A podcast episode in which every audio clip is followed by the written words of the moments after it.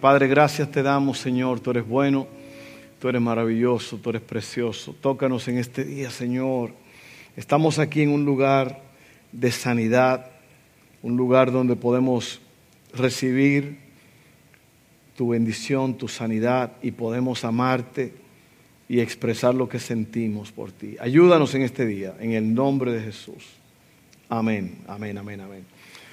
Bueno, eh, vamos a hablar por un momento. La semana pasada comenzamos una nueva serie hablando de milagros y eh, Efesios 3:20, eh, estuvimos hablando un poco de eso, al que puede hacer mucho más de lo que podemos entender.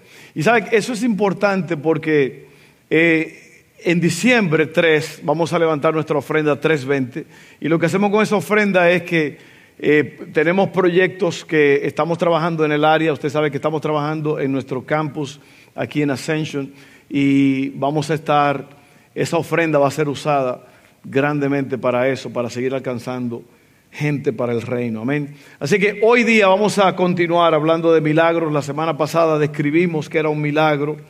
Hoy vamos a hablar de esto rápidamente, pidiendo un milagro, recibiendo un milagro. ¿Qué haces tú cuando necesitas un milagro? ¿Qué haces cuando necesitas un milagro? Un milagro es una intervención divina. Un milagro es algo que, que solamente Dios puede hacerlo por ti. Es algo grande, es algo poderoso, es algo que viene del cielo. Y cuando tú no puedes, Dios puede. También un milagro es cuando tú tienes ah, mucho tiempo que no vas a una casa y te dicen, oye, qué milagro que llegaste.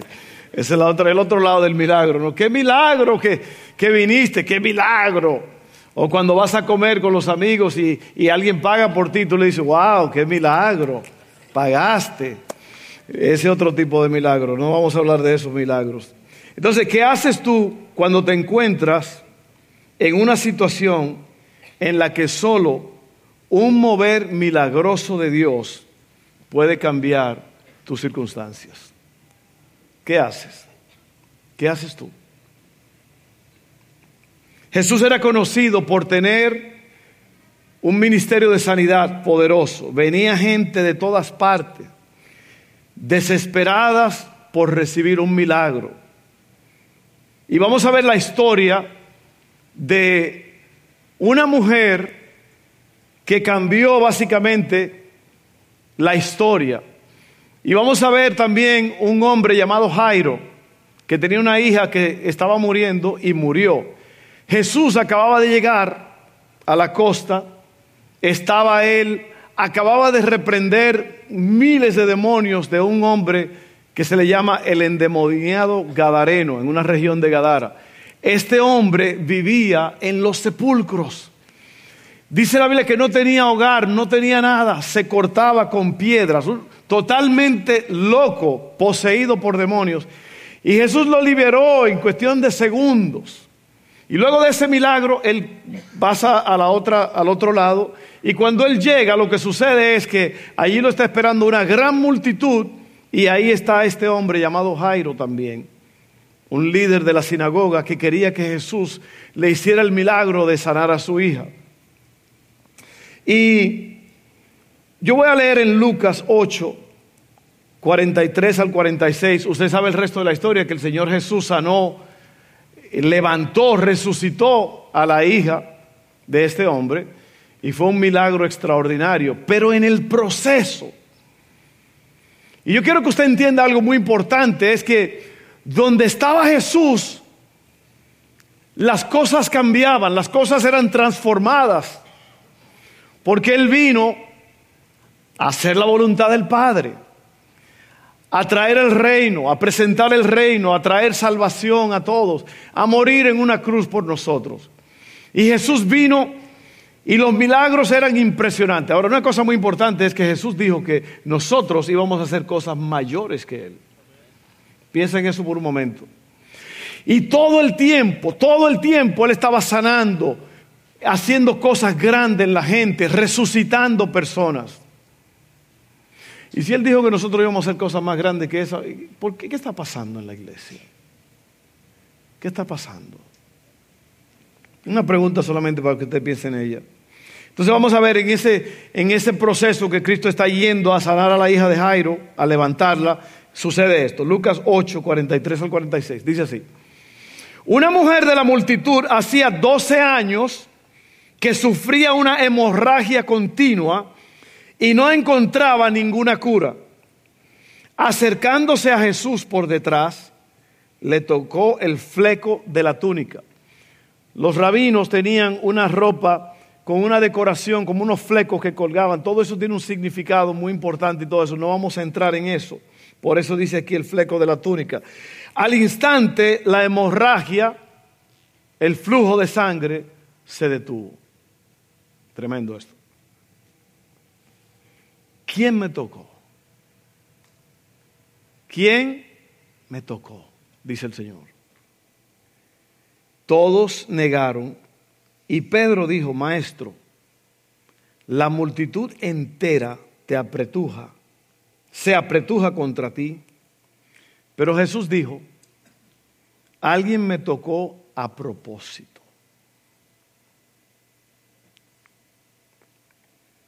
Porque yo sentí que salió poder sanador de mí. Alguien me tocó a propósito. A mí siempre me ha impresionado esa historia, porque Jesús estaba como asombrado, porque fue como que él se impresionó, como que algo me pasó por dentro. Y fue que esta mujer lo tocó con fe. Entonces, hay tres cosas de las cuales yo te quiero hablar en esta mañana, en esta tarde. Si tú quieres recibir algo grande de Dios, si tú estás esperando algo grande de Dios, hay tres cosas que tú tienes que hacer. La primera es tú tienes que ir a Jesús. Jesús es el Señor, es el que puede. Él es el que puede resolver tu situación. Yo siempre he dicho que hay una solución espiritual para cada problema. Hay una solución espiritual para cada problema. Y tú sabes lo que tú estás pasando en este día. Es probable que sea una enfermedad, es probable que sea una situación muy difícil. Hay, un milagro extraordinario que se registra en la palabra, es de, de cuatro hombres que trajeron a su amigo y lo bajaron por el techo donde Jesús estaba, en una casa. Estaba lleno de gente, no se podía entrar.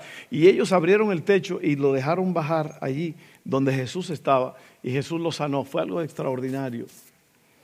Ahora mira esto, tú tienes que ir a Jesús. Él es el único que puede. La segunda cosa es que tú tienes que buscar con fe y superar las barreras. Ronald dijo eso hace un momento, de que para correr tú tienes que moverte, tú tienes que eh, dar ese paso. Buscar con fe y superar las barreras. Y por último, tú tienes que recibir lo que el Señor Jesús tiene para ti. Tienes que recibirlo. Tienes que dejar que, o sea, es como un regalo, ¿no? Que alguien un regalo no es tuyo hasta que tú lo aceptas. Cuando tú lo aceptas, entonces el regalo se hace tuyo. A veces te dicen por ahí, oye, te tengo un regalo allá en la casa. No, todavía no es tuyo hasta que no lo recibes. Amén. Cuando lo recibes, entonces ya es tuyo. Pero vamos a hablar de esto en este momento, en esta tarde. Eh, la primera cosa es, tienes que ir a Jesús. ¿Alguna vez tú has estado buscando las cosas correctas en el lugar equivocado? ¿Alguna vez has estado buscando las cosas correctas en el lugar equivocado? Puedes estar buscando lo correcto, pero como estás en el lugar equivocado, te vas vacío. No encontraste lo que buscabas. Entonces, esta mujer había buscado, había gastado todo lo que tenía en doctores, había buscado los mejores especialistas, me imagino, de ese tiempo. Y dice que gastó todo y le iba peor. Le iba peor. Pero esta mujer, ella sabía, yo me imagino que, y, yo quiero que tú uses tu imaginación ahora mismo, porque así es como sucede, la fe viene por el oír y el oír de la palabra de Dios. Y cuando alguien, por eso es que los testimonios son buenos, porque un testimonio te dice de algo que Dios ha hecho, de algo que ha pasado. Los testimonios son impactantes porque cuando tú oyes que Dios hizo un milagro, una sanidad, es mucho más fácil. Yo recuerdo cuando nuestra hija Hailey nació, nació con síndrome de Downs y fue una noche muy, muy fuerte para nosotros, pero después el doctor, nuestro cardiólogo, que la trató a ella, nos llamó y nos dijo, acaba de nacer una niña anoche como Hailey y a mí me gustaría que ustedes le, le hablaran a esta pareja. Eh, eso fue unos días después. Entonces, eso es lo importante cuando tú sabes, cuando tú conoces, cuando tú sabes que Dios puede y Dios lo ha hecho, tú puedes compartir con otros y la fe del otro se levanta y que esa persona cree, porque sin fe es imposible agradar a Dios. Amén. Entonces es importante tu testimonio. Ahora, mira esto. Esta mujer tocó el fondo. Una vez me dijo un hombre a mí, me dijo, yo no, yo estoy debajo del fondo viendo el fondo del fondo. Así de mal según estaba él. Eh, usted ha oído esa expresión, ¿verdad? Ya toqué fondo, como que dice, ya, ya lo que me iba a pasar malo me pasó lo peor. Y esta mujer básicamente tocó el fondo y es probablemente que tú has tocado fondo. Ahora, la palabra de Dios no es solamente para ti en este día, es para, a lo mejor es para otros. Porque nosotros somos evangelistas. Nosotros somos los que llevamos las buenas nuevas. Nosotros somos los que llevamos y extendemos el reino aquí en la tierra. Entonces muchas veces el mensaje no es para ti, el mensaje es para alguien más y tú se lo vas a poder llevar a otras personas. Así que yo quiero que tú recibas, si tú necesitas un milagro hoy, si tú necesitas un toque de Dios, a lo mejor tú has, tú has, gastado todo, a lo mejor tú has buscado en los lugares equivocados y no has encontrado, hoy tú tienes la oportunidad de tocar el trono de Dios. Por eso lo que me impresiona a mí de Jesús es que Él tenía compasión y donde quiera que Él llegaba, Él hacía algo por alguien. Y muchas veces nosotros somos tan, religiosos. Siempre estamos viendo, chequeando la doctrina, a ver lo que cree aquel. Siempre, siempre se trata más de, doctrina y de cosas y de esto y aquello. Cuando en realidad, ¿usted sabe por qué Jesús era efectivo? Porque Jesús hacía tres cosas. Jesús amó a la gente. Lo primero que hizo fue que amó a la gente. La segunda cosa fue, llenó sus necesidades. Acuérdate que alimentó no, más, no a cinco mil, pero a cinco mil hombres con sus mujeres y los hijos. Resucitó a la hija de Jairo, siempre haciendo cosas. Tienes que ir a Jesús. Tienes que ir a Jesús. Porque hay una solución espiritual para cada problema. Así que yo, yo quiero que tú pienses en un momento ahora. Porque esta mujer tiene un problema más grande de lo que ella puede resolver. Ella no sabe cómo salir de esto. Ella no sabe qué hacer. Jesús amó a la gente, llenó sus necesidades y número tres, le enseñó de una manera que ellos podían entender. Tremendo, ¿verdad que sí? Entonces tú y yo también tenemos que hacer lo mismo. Tenemos que amar a la gente. Hay personas que aman el ministerio, aman la iglesia. Pero por eso es que Samuel, yo te quiero tanto a ti, mi hermano, y a Rocío, porque ustedes están allá embarrados con lo que nadie quiere. La Madre Teresa de Calcuta dijo, cuida a los que nadie quiere y Dios te va a dar a los que todos quieren. Eso no es fácil bregar con esos muchachos allá. Eso no es nada fácil. Una vez me dijo Samuel a mi pastor, aquí nadie, nadie quiere bregar con niños. ¿Por qué qué te puede ofrecer un niño a ti? Un niño pobre, ¿qué te puede dar? Nada. pero tú lo amas. Tú llenas sus necesidades y tú le enseñas de forma que ellos puedan entender.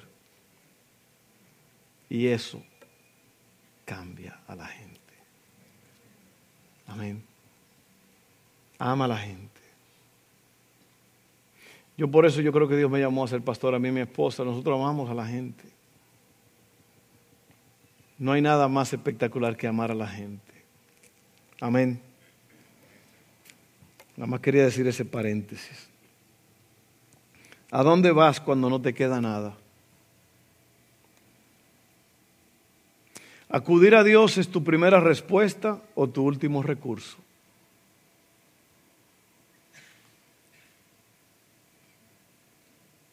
¿A dónde vas? Ahora mira esto, vamos al segundo punto. Buscar con fe y superar la barrera. Y aquí, aquí me gusta mucho esto porque esta mujer, ella oyó hablar de Jesús. Y eh, eh, por eso digo que el testimonio es muy grande. Yo solamente me puedo imaginar lo que estaba pasando en ese tiempo, en ese mundo. Hay una, eh, en Lucas hay una parte que yo estaba, no recuerdo el capítulo, pero decía que ese día Jesús sanó tanta gente. Y eso era todos los días sanando, sanando, echando fuera demonios, liberando a la gente, devolviéndole hijos muertos a, las madres. Y eso era una cosa todos los días. Imagínate lo que se decía de Jesús. Y sabes que e, e, ese es nuestro trabajo, tu trabajo, mi trabajo, es hacer a Jesús famoso. Ese es nuestro trabajo. Hablar del reino, extender el reino.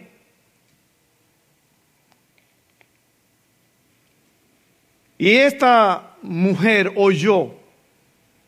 Ella oyó.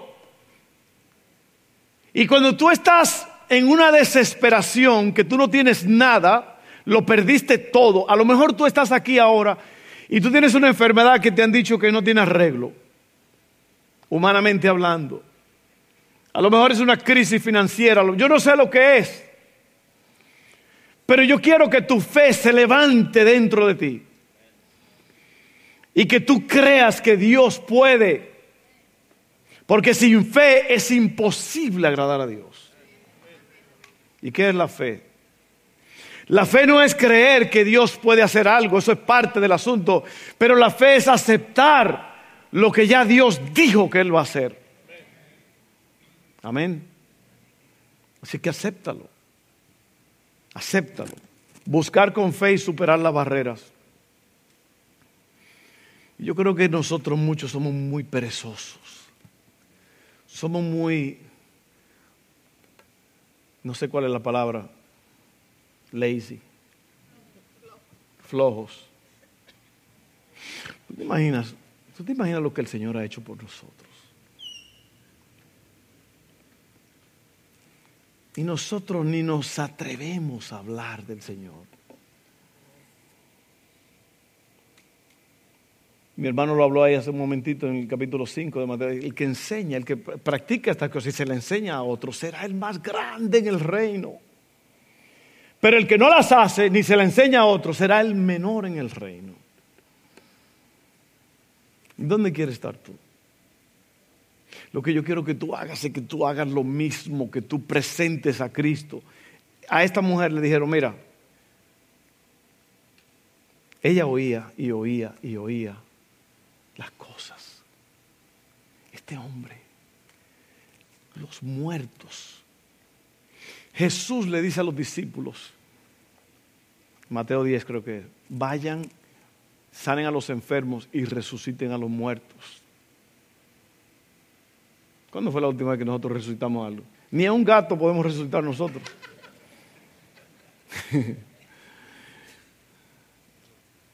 ¿Cuándo fue la última vez? Miren, hermanos, nosotros estamos muertos, estamos flojos. Nosotros deberíamos estar predicando este evangelio del reino. Tenemos que llevarlo a otros, tenemos que pasar tiempo con la gente. Ella oyó y dijo: No, no, no, según lo que me dicen, este hombre tiene la solución. Este hombre me va a resolver el problema a mí.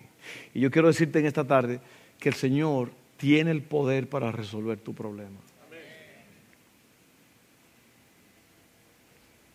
También nos visitan dos queridos pastores, Jesús y Jocelyn, ¿verdad? Que pónganse en pie. Perdónenme que haga esto porque, eh, hermano, ustedes son dignos de honra. Ustedes están trabajando allá en Tamaulipas. Gracias, hermano. Después hablamos más. Le, conózcanlo a ellos también. Él es, él, es doctor, doctor dijo Cantifla. Gracias, ahorita lo vamos a conocer más. Ustedes búsquenlo y conózcanlo más. Gracias por lo que están haciendo. Ellos son los pastores de nuestra hermana Oli. La, hermana Oli, la que tiene ya como 150 años en México, 60 y pico de años trabajando. Una señora de aquí, de, este, de esta región, que se fue soltera para allá y ha estado ministrando más de 60 años. Ahorita tiene 93 años, algo así. 92, ya le añadí uno, si me oye me mata. Y mire, esa mujer ha establecido ah, más de 100 iglesias, una cosa impresionante. Él es el pastor de ella. Gracias por estar aquí con nosotros, es un gran honor. Entonces, cuando esta mujer oyó, ella dijo, este, este es, aquí está. Y yo creo que tú tienes que estar seguro, seguro, seguro de que Jesús es lo único que puede solucionar tu problema. Porque cuando ella entendió eso, miren, esta mujer tenía un flujo de sangre y para el judío en ese tiempo, usted era inmundo. Quiere decir que tú no puedes tener contacto con nadie porque al que tú tocas se hace inmundo y hay que sacarlo de la ciudad. Así que esta mujer estaba, quién sabe, a lo mejor día, a lo mejor estaba con, con problemas no podía ni acercarse. ¿Por qué? Porque te gritaban inmundo, inmundo a los leprosos, inmundo. Esa era la identidad de esta mujer, inmunda. Pero ella dijo, es ahora o nunca. Como dijo el cantante, it's now or never. Kiss me, my darling. Mm-hmm. Bueno, ella no cantó todo eso, pero ella dijo, it's now or never. Es ahora o nunca. Es ahora o nunca. Allí ya no hubo eh, que yo yedo, que yo soy inmunda, que yo no puedo. Yo necesito un milagro y yo lo voy a recibir. Y allá está él.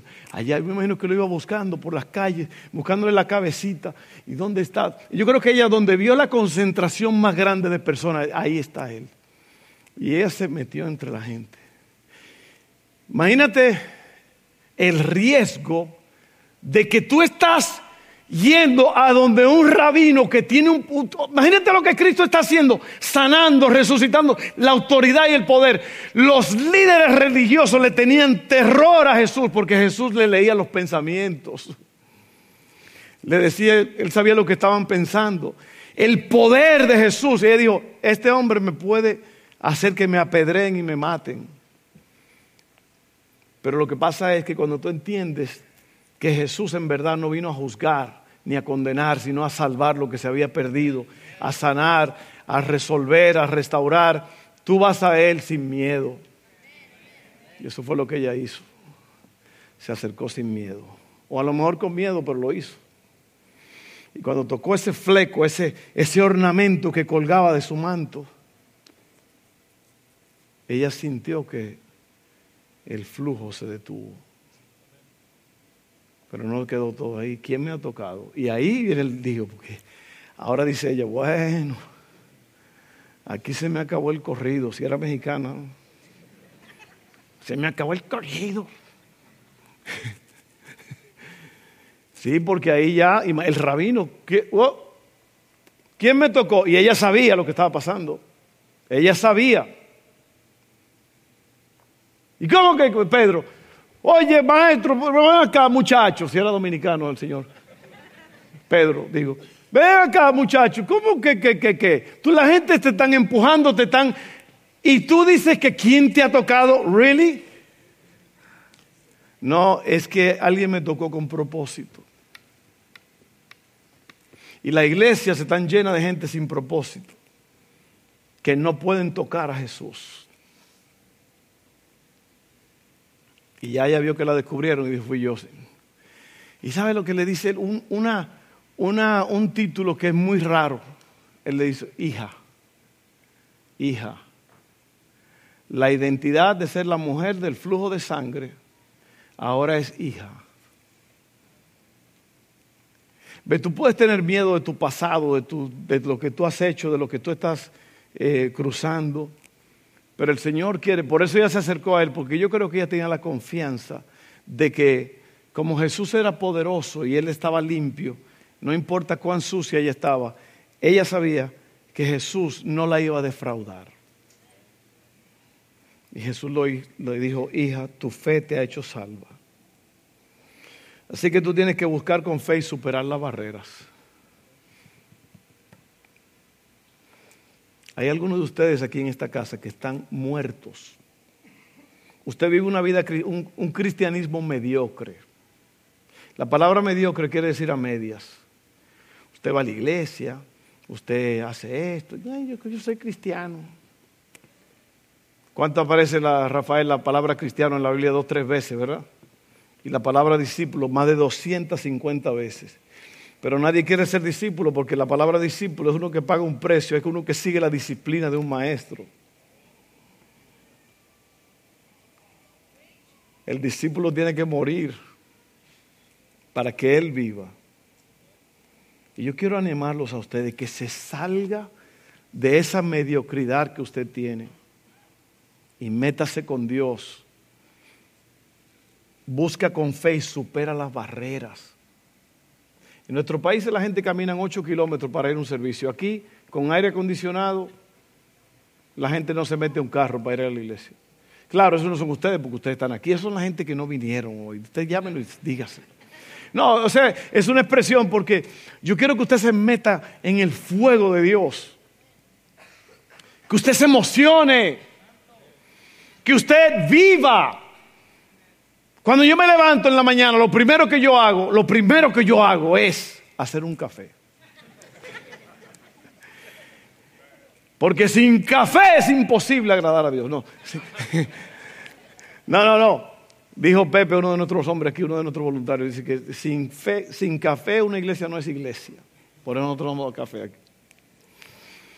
No, pero yo me hago un cafecito y, yo me preparo y yo...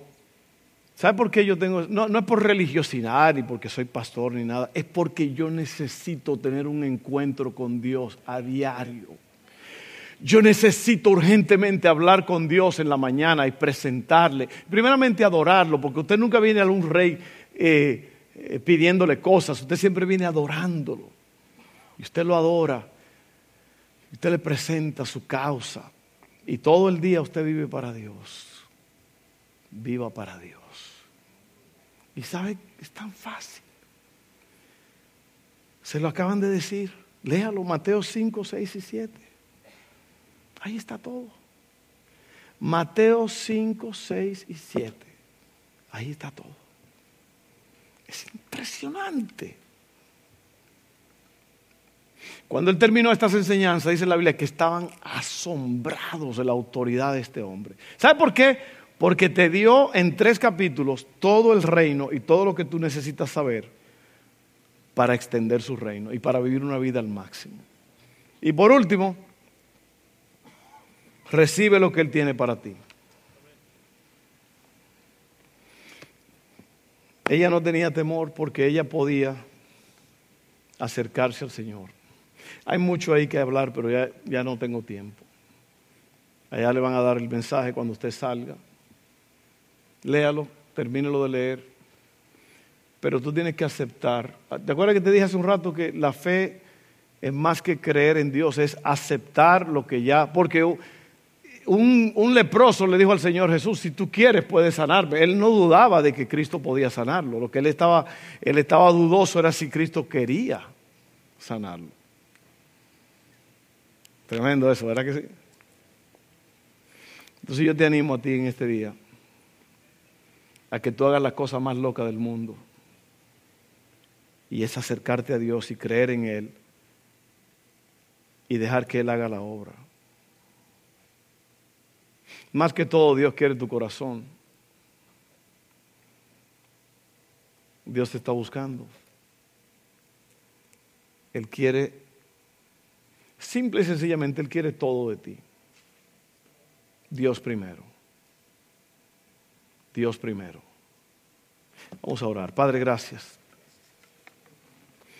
Porque esta mujer pasó de ser de la mujer del flujo de sangre a hija, hija, hija, tu fe te ha hecho salva de este azote. Tu fe, tu fe, hija, tu fe.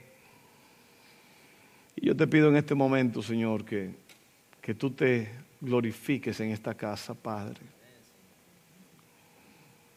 Oh Señor, tú dijiste que nosotros íbamos a hacer cosas mayores. Hoy vamos a ver tu mano obrar en esta casa. Así será en el nombre de Jesús. Amén. Yo quiero hacer algo ahora muy importante. Yo quiero darte la oportunidad de, de aceptar al Señor Jesús como tu Salvador y Señor.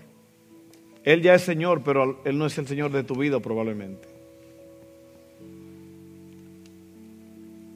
Y sabe que esto es algo que tú tienes que hacer, porque la Biblia dice ahí en Romanos 10 que con la boca se confiesa, que con el corazón se cree para salvación. Si tú crees, si tú crees. Y, yo siempre he dicho, hay, hay dos cosas importantes en este proceso, es que tú tienes que creer y tienes que arrepentirte. La palabra arrepentimiento quiere decir cambio de dirección. Que tú ibas caminando para allá y tú volteaste y caminas para el otro rumbo. Y yo te digo una cosa muy importante. Y es lo que yo he dicho en ya dos funerales que hemos tenido recientemente. Cuando la persona está ahí en la caja, la persona no el cuerpo, que la persona ya no está ahí. Y hay un montón de gente allí y uno dice, si fulano pudiera hablar ahora mismo, él te diría, arrepiéntete y arréglate con Dios. Arrepiéntete. El mensaje, arrepentíos y bautícense.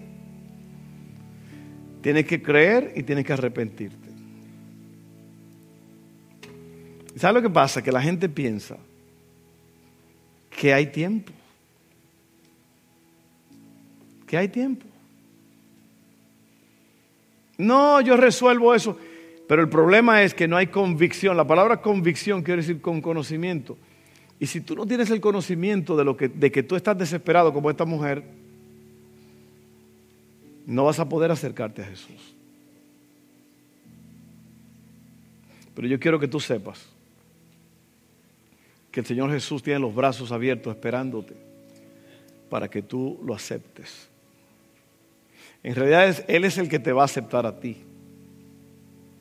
Porque nosotros somos los que lo necesitamos a Él.